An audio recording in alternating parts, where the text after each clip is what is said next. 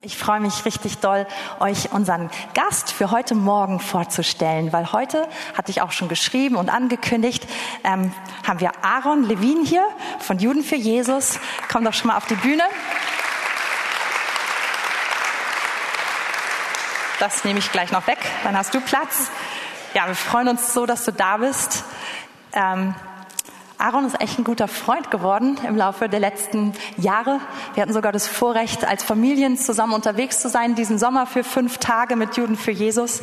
Und er wird uns heute einiges ja, bringen, was der Herr ihm aufs Herz gelegt hat, Offenbarung.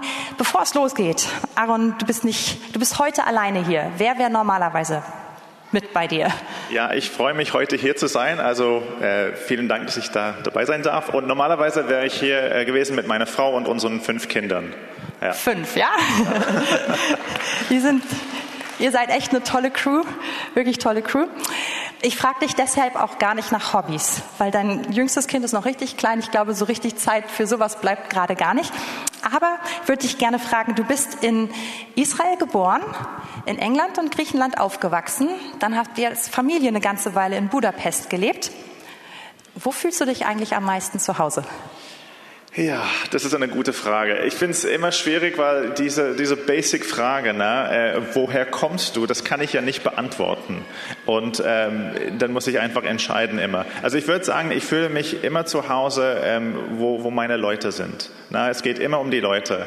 Äh, wenn man in einem Ort ist und man kann das Essen natürlich genießen, äh, aber Essen ist Essen letztendlich. Es geht um die, den Menschen. Also wo es Menschen gibt, die ich liebe, da fühle ich mich wie zu Hause. Ja. Das ist cool, weil wo wohnst du gerade aktuell? In Berlin. Hier in Berlin. Sehr gut. Okay, erzähl uns mal ein bisschen, ähm, was ist Juden für Jesus? Wie ist es entstanden? Was machst du aktuell da? Also Juden für Jesus, ähm, das ist genau das, wie der Name heißt. Wir sind Juden und wir sind für Jesus. Und wir wollen, dass andere Juden auch für Jesus sind. Und es ist unser Witz, dass wir immer sagen, Juden für Jesus ist in 32 nach Christus gegründet worden. Na, weil die allerersten Christen, die waren alle Juden. Die waren Juden für Jesus. Das ist halt nur ein kleines Witz. Äh, wir sind eigentlich als Organisation zustande gekommen in 73 äh, in Amerika. Und durch Gottes Gnade sind wir jetzt in 13 verschiedene Länder weltweit und ähm, geben einfach diese gute Nachricht von, von Jesus, von Yeshua weiter an unserem jüdischen Volk. Und das machen wir in verschiedenen Arten und Weisen. Es kommt wirklich auf den Kontext darauf an. Äh, hier in Berlin haben wir ein Team für Israelis, ein Team für Russischsprachigen und äh, machen verschiedenes. Also Events, äh, Einzeltreffen, Bibelrunden, Sachen im Social Media, äh, auch Hilfsprojekten. Wir haben gerade ein neues Hilfsprojekt gestartet für Israelis, ähm, wo wir die helfen wollen, ihren äh, Fuß zu fassen hier in Berlin, wo es teilweise schwierig ist für neue Leute, die dazukommen. Ja. Was schätzt du, wie viele Israelis leben in Berlin aktuell? Ja, das ist immer schwierig. Also offizielle Zahlen sind halt immer niedriger, aber ich würde sagen um die 20.000. Ja. Das ist Gnade, oder? Also finde ich. Gut. Ähm, Aaron, wie kann man sich bei Juden für Jesus engagieren? Also, ähm, Erstens äh, kann man, äh, ich glaube, wir haben das auf dem PowerPoint, auf einer Folie, äh, kann man sich gleich zu unserem äh, Facebook oder Instagram gehen und abonnieren. Das hilft uns. Dann seid ihr dabei und dann könnt ihr einfach die Updates bekommen. Draußen im Foyer gibt es einen Büchertisch. Ich habe natürlich lauter Bücher und so weiter mitgebracht, aber ich habe auch ein paar Flyer mitgebracht. Ein ist einfach ein Info über uns, dieser blaue Vorstellungsflyer, und die zweite ist eine Antwortkarte. Und wenn jemand den Rundbrief bekommen möchte, äh, dann äh, kann er sich eintragen dort mit dieser Antwortkarte und das bei mir dann abgeben. Und es geht nicht nur um den Rundbrief, es geht vor allem um Gebet. Denn wir können unsere Arbeit nicht ohne Gebet machen. Das ist einfach so. Also wir würden gerne äh, euch bitten, für uns zu beten, für das jüdische Volk zu beten, ähm, dass sie zum Glauben kommen, dass wir Frucht sehen hier äh, in Berlin, wie, wie viele jüdische Menschen zum Glauben kommen. Und natürlich kann man äh, auch mitmachen. Wir haben auch Events, wo wir äh, gerne Freiwillige haben werden. Also äh, sprich mich einfach an da draußen nach dem Gottesdienst. Ich würde dich sehr gerne kennenlernen oder euch allen eigentlich. Ja. Super, vielen Dank. Da würde ich sagen, die Kanzel gehört dir. Wir Dankeschön. freuen uns auf das, was du zu sagen hast. Lass uns ihn nochmal mit so einem richtig warmen Applaus begrüßen und hören, was er zu sagen hat. Dankeschön, Dankeschön.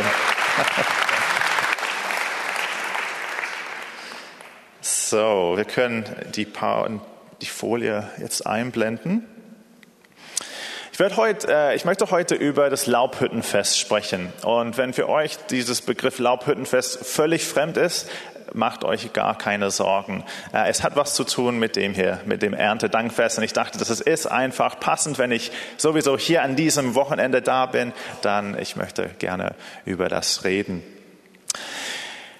Jesus sagte in Johannes 5, Vers 46, wenn ihr Mose glaubtet, so würdet ihr mir glauben, denn Mose hat von mir geschrieben. Und für uns heute, wenn wir das hören, ist das ein ganz normales Statement von Jesus, eine ganz normale Aussage. Ja, natürlich hat Mose von Jesus geschrieben, weil Jesus der Messias ist. Aber für mein Volk damals war diese Aussage eine krasse Aussage. Was? Mose hat von dir geschrieben? Aber Mose hatte vor hunderte Jahre vor dir gelebt, Jesus. Wo hat Mose über dir geschrieben? Das ist eine krasse Aussage. Manchmal hört man äh, Leute, die sagen, ah, Jesus hat nie behauptet, Gott zu sein oder besonders zu sein. Das ist gerade ein Statement, das dagegen spricht. Also, wo hat Mose über Jesus geschrieben? Nun, Mose hat die ersten fünf Bücher der Bibel geschrieben. Also wir wissen, irgendwo in diese ersten fünf Bücher muss ein Wort, mindestens ein Wort über Jesus stehen. Und das war letztendlich der Sinn und Zweck des Gesetzes. Paulus sagt in Galater 3, 24, also ist die Torah, das Gesetz, unser Zuchtmeister auf Messias hingeworden, damit wir aus Glauben gerechtfertigt würden. Mit anderen Worten, alles, was wir als jüdische Volk wissen mussten über den Messias, ist in dem Gesetz Mose zu finden. Das war unsere Wegweise auf ihn hin, so dass wir letztendlich an ihn glauben können und durch Glauben gerechtfertigt werden können. Und ähm, ich glaube, ein, einen von den klarsten Bildern, wo wir Jesus im Alten Testament und in Gesetz Mose erkennen, sind in die Festen. Die Festen, die Gott uns gegeben hat. Äh, und wir werden heute äh, das Evangelium anschauen, aber wir werden nicht das Evangelium laut Markus oder laut Matthäus oder laut Johannes und so weiter anschauen, sondern das Evangelium laut dem dritten Buch Mose. Ich weiß nicht, ob das in eurer Bibel steht, diese Überschrift. Na, nicht? Nein? Okay.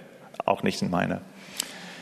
Ich weiß nicht, wie es euch angeht, aber ähm, Macht ihr diese Bibelleseprogramm, wo man durch die Bibel liest? Macht ihr das, ja, ab und zu, ja? Man beginnt immer sehr fleißig im neuen Jahr mit 1. Buch Mose, Kapitel 1, Vers 1. Und der erste Buch Mose ist richtig spannend. Es gibt lauter coole Sachen drin. Es gibt auch die Schöpfung, auch die Josef-Geschichte und so weiter und so fort. Und dann kommt man zum zweiten Buch Mose und das ist auch sehr, sehr spannend der Auszug aus Ägypten. Gut, am Ende wird es ein bisschen schwierig mit diesen äh, IKEA-Gebrauchsanweisungen für die Stiftshütte. Das verstehe ich. Und dann kommt man zum dritten Buch Mose und da liest man nur über Opfer und Gesetz und dieses und jenes und was der Typ machen muss mit seinem Kuh, wenn das ein anderer Steher umbringt und so weiter und so fort. Und viele gehen verloren. Aber in diesem wunderbaren Buch steckt das Evangelium drin und hoffentlich können wir das äh, heute entdecken. Und im Kapitel 23 hat Gott uns Juden sieben jährliche Festen gegeben. Und diese sieben Festen, wie wir sehen können in dem Bild, äh, sie hatten was zu tun mit diesem landwirtschaftlichen System, die wir damals hatten. Äh, aber nicht nur. Also zusammen stellen sie ein Bild dar von dem Messias. Wenn er kommen soll, was er machen soll, wenn er kommt und so weiter und so fort. Und die sieben Festen, wir können das auch jetzt sehen, ähm, sind Passa zum Beispiel, das Passafest, noch ein zweiter, noch ein zweiter. Genau, das Passafest, das Fest der ungesäuerten Brote, Fest der Erstlingsfrüchte, Pfingsten und dann gibt es eine Sommerpause. Wir haben genug gefeiert. Und in dieser Sommerpause hat man auf die Ernte gewartet. Die Pflanzen und die Getreide und so weiter, das, das musste alles wachsen in dieser Zeit. Und dann im siebten Monat des Jahres gab diese letzte drei Festen alle knapp nacheinander. Und wir in der jüdischen Gemeinde, wir haben die gerade gefeiert. Äh, das fünfte ist Rosh Hashanah, also damals war es der Fest der Posaunen. Zehn Tagen später der Versöhnungstag, Yom Kippur. Und fünf Tagen später, äh, Freitagabend angefangen ist, das Laubhüttenfest oder auf Hebräisch Sukkot. Und das ist das letzte Fest des Jahres. Äh, und wir werden sehen, wie alle sieben zusammen, also spezifisch jetzt heute das Laubhüttenfest, was das mit Jesus zu tun hat. Und äh, ich habe gesagt, es hat eine Verbindung mit dem Erntedankfest und zwar äh, dieses Erntedankfest, das habt ihr von uns geklaut.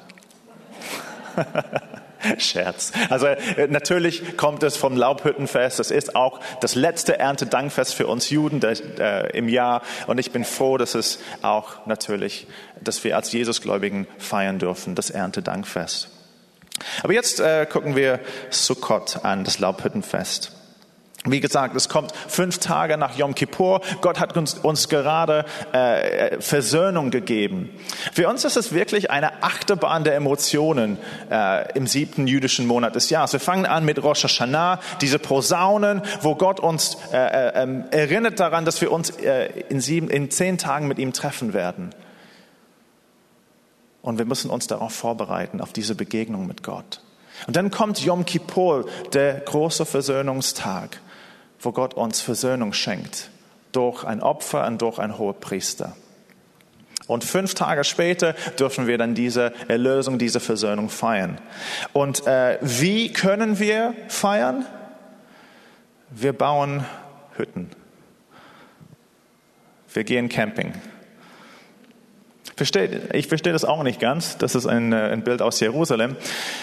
Gibt es einige Leute hier, die gerne campen gehen, zelten gehen? Ja, die wenigsten. Ich bin mit euch, mit den wenigsten. Oder äh, andersrum, ich bin mit, äh, mit denen, die nicht gerne campen gehen. Ich kann das total nicht aushalten. Ich mag das überhaupt nicht. Im Sommer zelten zu gehen, dann ist das Zelt immer viel zu heiß oder dann kommt Regen und dann ist alles matschig rundherum.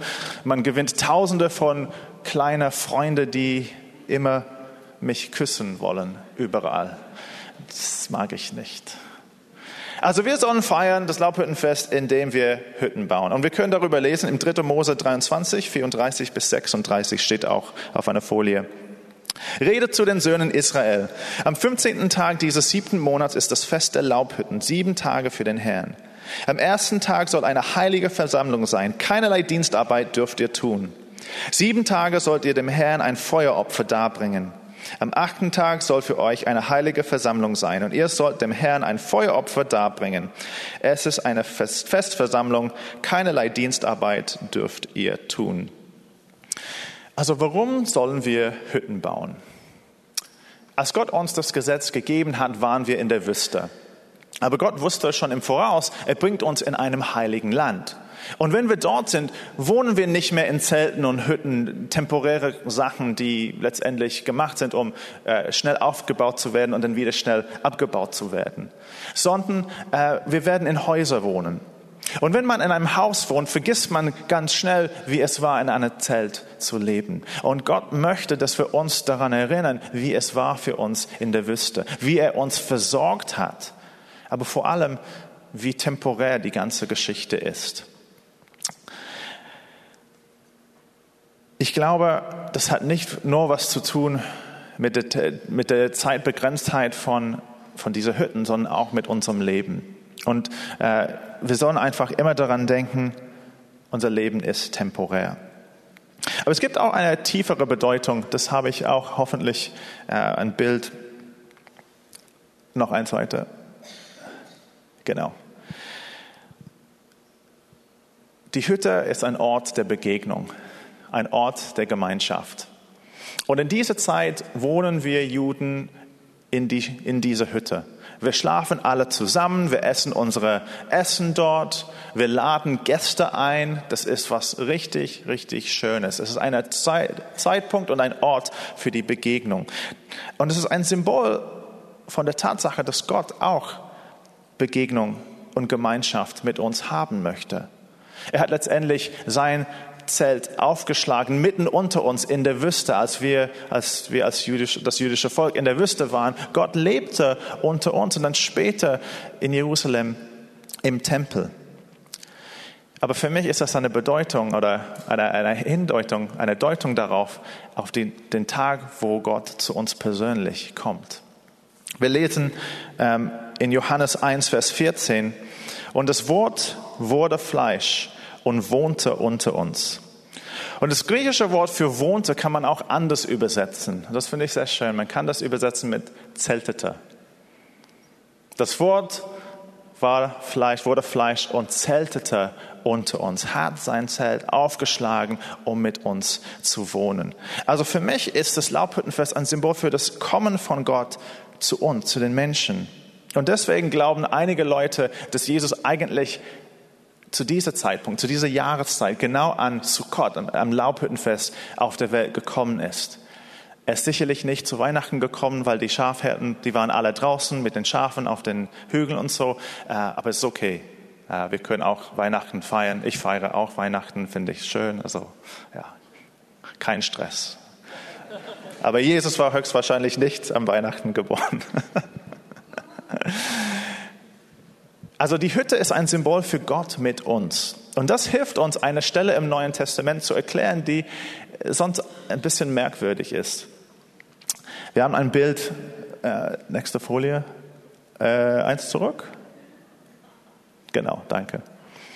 Äh, das ist ein Bild von äh, der Verklärungsberg oder der vermutliche Verklärungsberg in, äh, in Israel.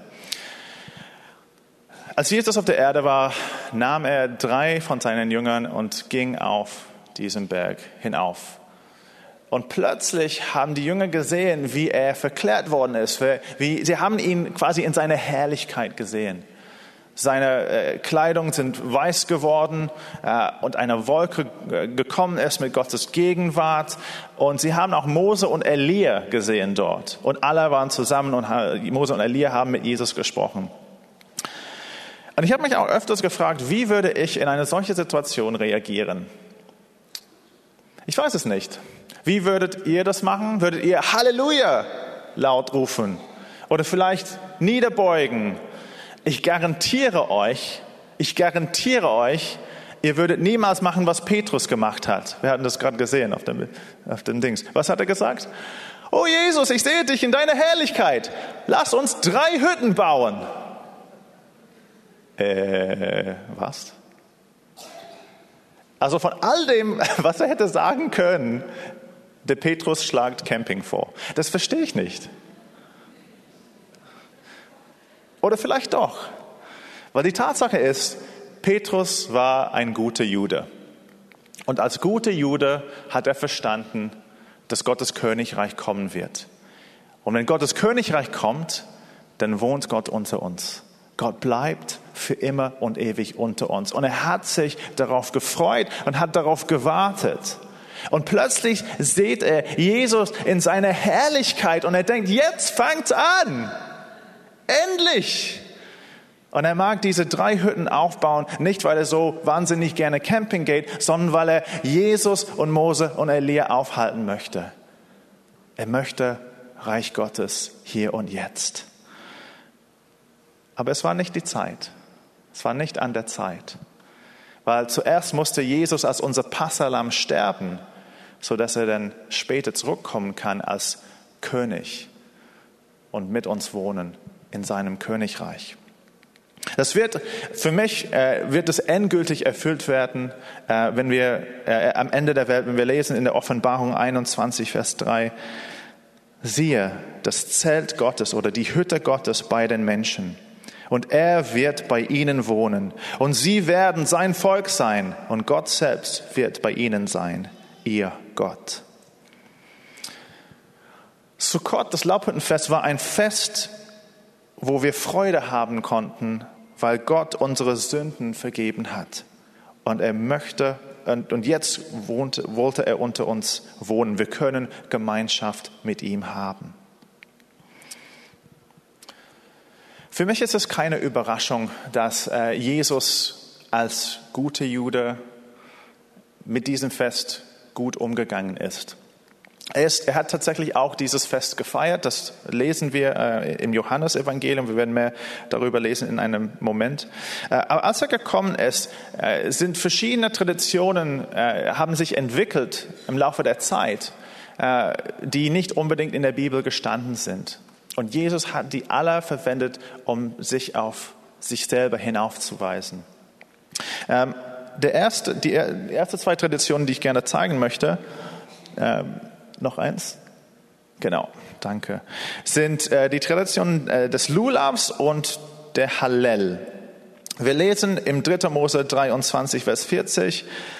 Und ihr sollt euch am ersten Tag prächtige Baumfrüchte nehmen, Palmwedel und Zweige von dicht belaubten Bäumen und von Bachpappeln und sollt euch vor dem Herrn, euren Gott, sieben Tage freuen. Also zuerst gehen wir Camping und dann sammeln wir lauter Zeug und schwingen das rum. Ein bisschen komisch, ich, ich, verstehe. Schon ein bisschen, bisschen komisch. Ähm, mittlerweile haben die Rabbiner sich äh, entschlossen, dass äh, diese prächtige Baumfrüchte und so weiter, dass da handelt es um Dattelpalmen, Myrtenzweigen, Weidenzweigen und ein Etrog, ist eine Art von Zitrone. Und sogar heutzutage äh, beim Laubhüttenfest nehmen wir diese vier Sachen zusammen und wir schwingen die als Schwingopfer vor dem Herrn, quasi um Gott zu danken für die Ernte. Also sprich Erntedankfest. Die zweite Tradition, die ich gerade ähm, eingeblendet habe, ist äh, das Singen des, der Hallel. Hallel heißt Lob auf Hebräisch. Und ähm, dieses Wort äh, Lob ist, ist gegeben zu den Psalmen 113 bis 118. Und wir singen sie, diese Psalmen, diese Hallel zum Passafest, äh, zum Pfingsten und zum Laubhüttenfest. Und die zwei Traditionen helfen uns, zu, äh, eine Stelle, noch eine Stelle im Neuen Testament zu erklären, nämlich der Einzug nach Jerusalem. Kannst du die nächste Folie? Ja, genau. Jesus zieht in Jerusalem ein und was macht das Volk?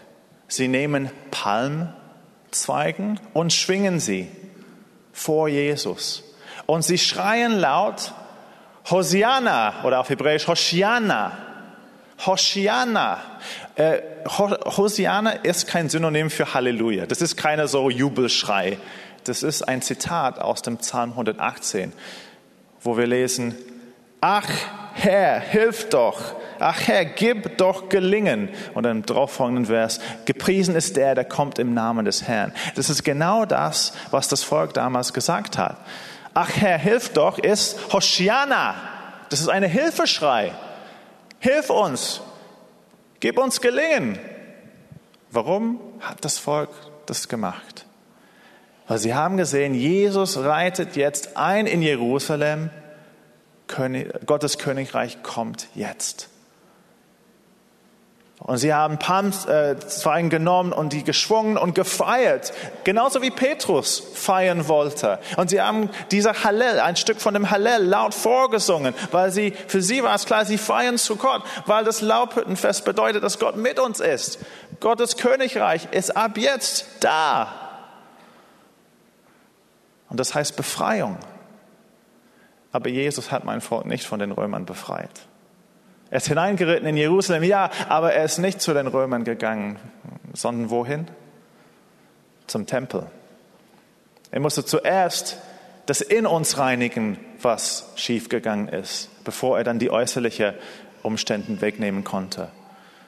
Mein Volk, genauso wie Petrus, sie wollten das Laubhüttenfest vor dem Passafest feiern, aber man kann nicht das Party haben, ohne zuerst das Leiden zu erleben. Es gab auch zwei andere Traditionen, eine, Wasserzeremonie und eine Lichtzeremonie. Das Wasserzeremonie ist gemacht worden am, am letzten Tag des Festes. Und äh, wie wir sehen im Bild, der Hohepriester und seine Priester sind mit ihm mitgegangen zum äh, Teich Silor also runter, auf dem Tempelberg runter. Und sie haben dort Wasser geholt und dann sind wieder auf den Tempelberg gegangen und haben es dort ausgegossen vor dem Herrn. Und es kommt von einem Vers in äh, Jesaja, wo steht, ihr sollt äh, Wasser schöpfen, schöpfen aus äh, einer Quelle, einer Freudenquelle. Und alle haben gejubelt und geschreit und es war sozusagen eine Art und Weise, Gott Danke zu sagen für das Wasser. Und äh, der Talmud, die rabbinischen Schriften sagt, äh, wenn ihr das niemals erlebt habt, dann habt ihr in eurem Leben nie richtig, richtige Freude gesehen. Gut, vielleicht ein bisschen übertrieben, aber trotzdem, die haben sich gejubelt. Im Johannes 7, 37 bis 38 lesen wir Folgendes. Aber am letzten, dem großen Tag des Festes, wir wissen von dem Kontext, das ist das Laubhüttenfest, stand Jesus auf, rief und sprach, wenn jemand dürstet, der komme zu mir und trinke. Wer an mich glaubt, wie die Schrift gesagt hat, aus seinem Leib werden Ströme lebendigen Wassers fließen. Könnt ihr euch das vorstellen? Die Hohepriester, der Hohepriester hat gerade das ausgegossen, das Wasser fließt hinunter, die Leute jubeln und freuen sich und in eine Stimme geht über die Volksmenge. Wenn ihr dürstet, kommt zu mir. Ich bin das lebendige Wasser. Mit anderen Worten, es ist schön und gut, was ihr macht und so, aber das wird euch letztendlich nicht helfen. Ihr müsst zu mir kommen. Während dem Laubhüttenfest waren damals auch vier riesige Leuchter, wie wir im Bild sehen können, äh, aufgestellt im Frauenhof des Tempels. Und da Jerusalem ziemlich klein war damals, gab es äh, von diesen vier riesigen Leuchter genug Licht für das ganze Jerusalem. Alle haben das Licht äh, am Abend gesehen. Sie haben das halt diese, diese Tagen angezündet. Und gleich nach die Versen, die wir gelesen haben, also im gleichen Kontext vom Laubhüttenfest, lesen wir die folgenden Worte von Jesus. Ich bin das Licht der Welt. Wer mir nachfolgt, wird nicht in der Finsternis wandeln, sondern wird das Licht des Lebens haben. Mit anderen Worten, ihr seht das tolle Licht und das ist schön und gut und es leuchtet überall, aber ich bin das Licht der Welt. Ich bin das bessere Licht. Jesus nimmt die Sachen von seiner Kultur und verwendet sie, um ihnen zu um die anderen zu zeigen, dass es um ihn geht, dass er im Mittelpunkt stehen soll.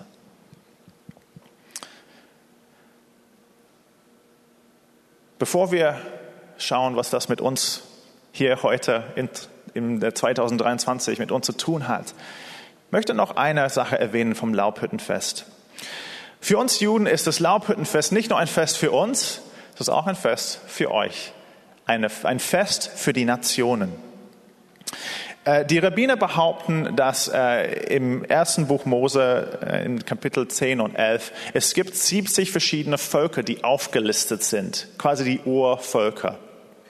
Und äh, interessanterweise, während dem Laubhüttenfest, dieses siebentägiges Fest, haben wir damals 70 Tiere geschlachtet äh, Stiere, meine ich, 70 Stiere. Ich habe sogar ein Bild, ja, genau.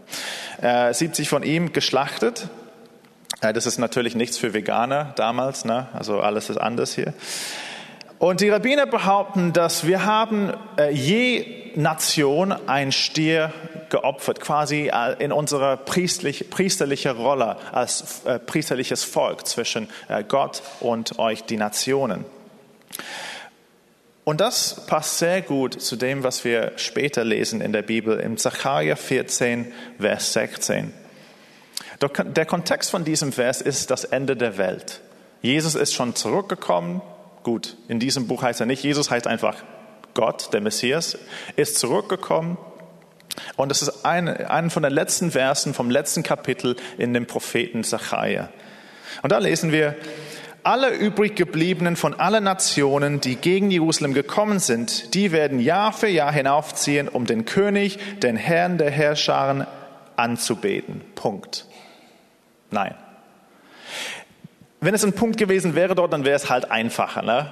Also das können wir alles für alle verstehen. Ja, äh, Nach, nachdem alles, was geschehen ist, werden alle Nationen hinaufpilgern. Sie werden, wir werden alle zusammen Gott anbeten und das hört sich richtig cool an. Wer freut sich drauf?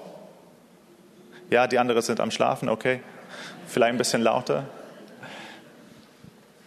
Aber es steht nicht Punkt dort. Dort steht auch, und um das Laubhüttenfest zu feiern. Hä?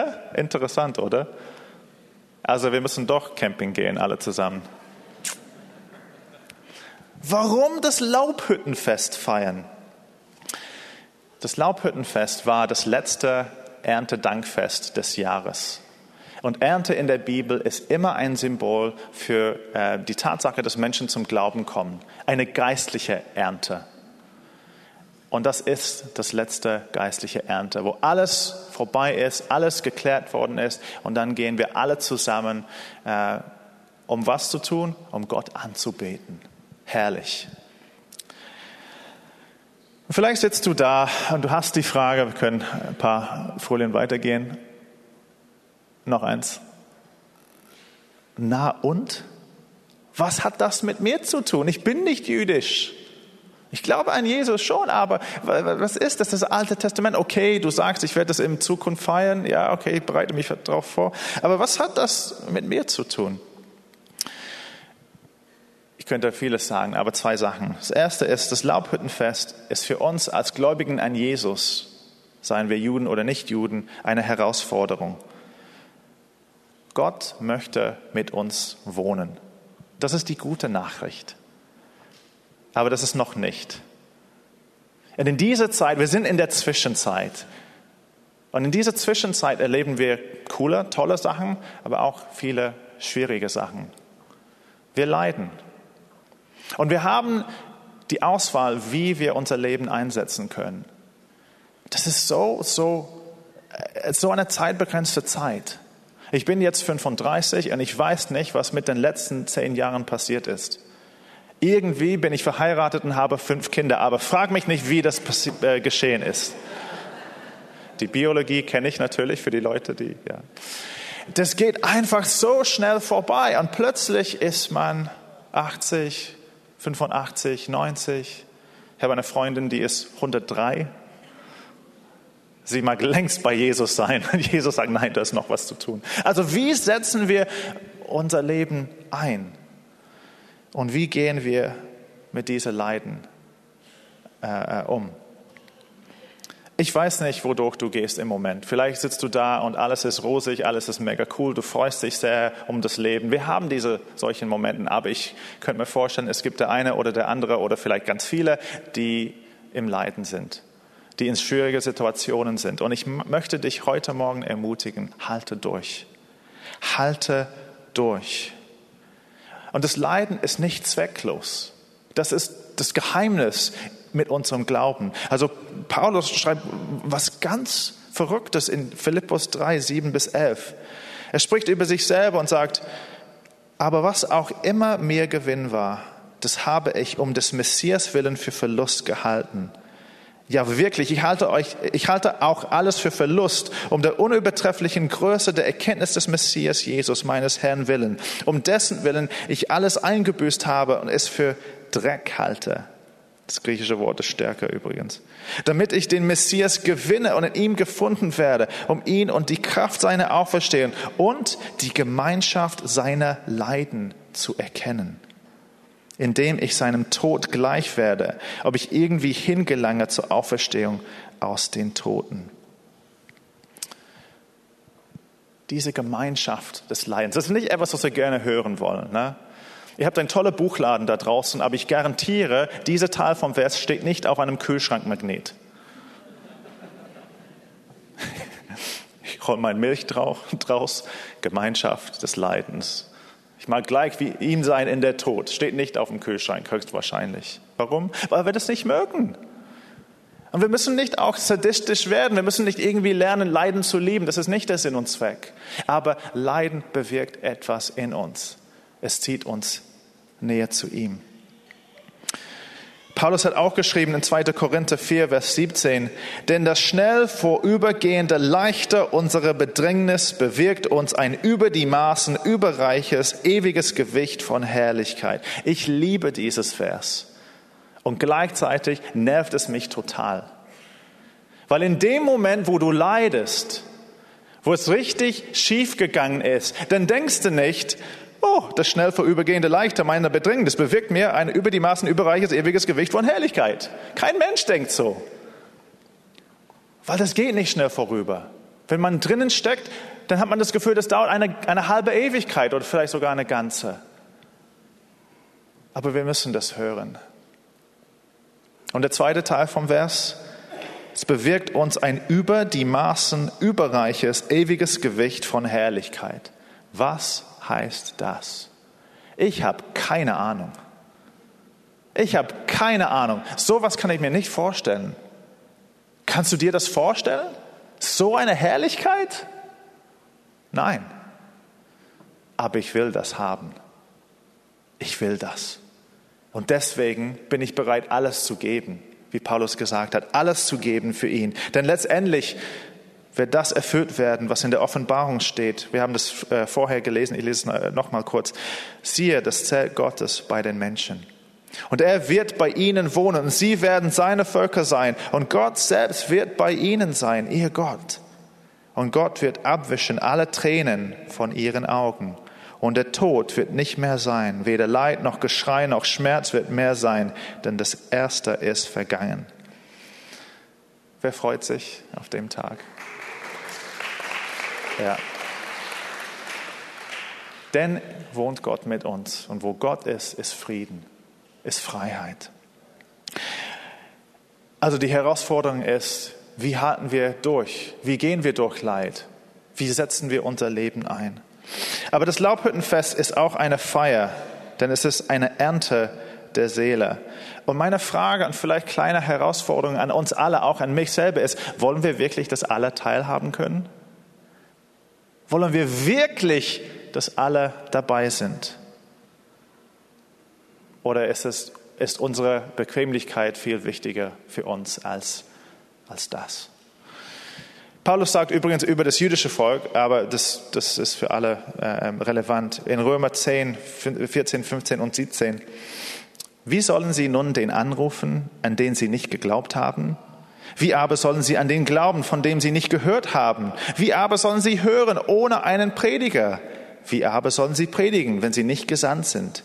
Also ist der Glaube aus der Verkündigung, die Verkündigung aber durch das Wort des Messias.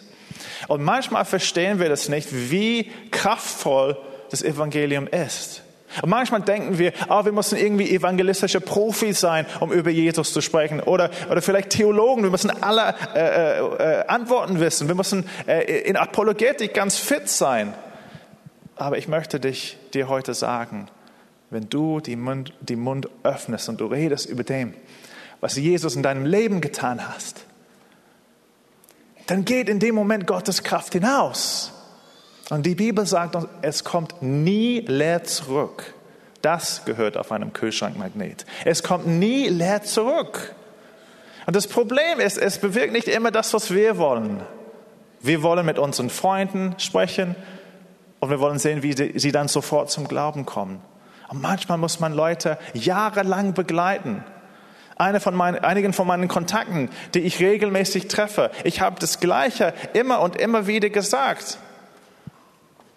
Und sie haben es immer und immer wieder gehört, aber noch nicht haben sie den, den Schritt gemacht, Jesus ihr Leben zu übergeben.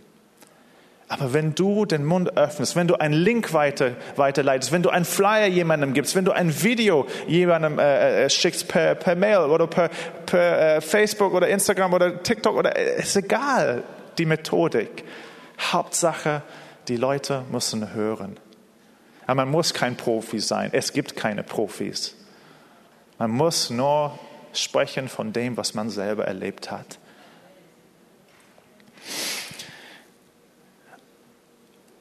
Jesus sagte, wenn ihr Mose glaubtet, so würdet ihr mir glauben, denn Mose hat von mir geschrieben. Wo? Im Gesetz. Wo genau? In den Festen, im Laubhüttenfest.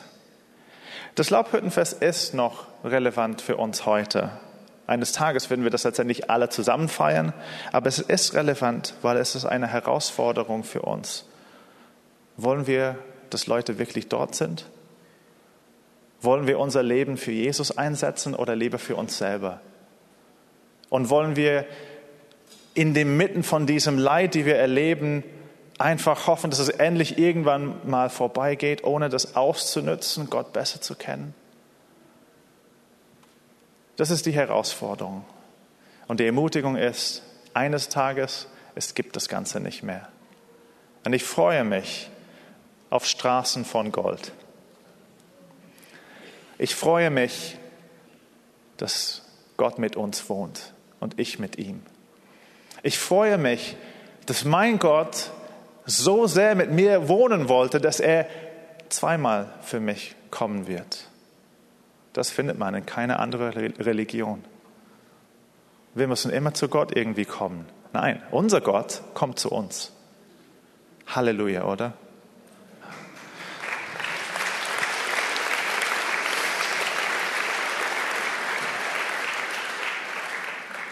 Ich möchte zum Schluss beten. Und wenn du dich betroffen fühlst, komm einfach während der Gebetszeit nach dem Abend, mal nicht jetzt, sondern am Ende vom Gottesdienst, komm nach vorne, hol dir Gebet von, von dem Gebetsteam und so. Geh nicht einfach weg. Wenn Gott zu deinem Herz spricht, wenn Gott dich herausfordert heute Morgen, oder wenn, wenn Gott dich ermutigt und du brauchst Gebet, bitte, bitte bleib und hol dir das. Aber jetzt, ich möchte jetzt äh, zum Schluss beten.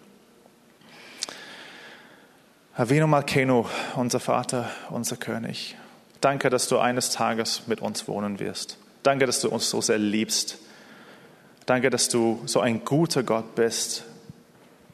Und danke, dass du so viel gesteckt hast in deinem Wort und es gibt immer mehr zu entdecken über deine Größe. Danke, dass es tatsächlich keine wie du gibt.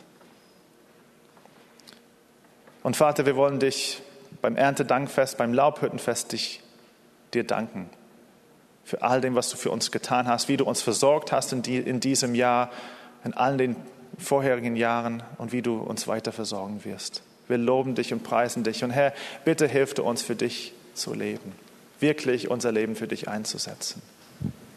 In Jesu Namen. Amen.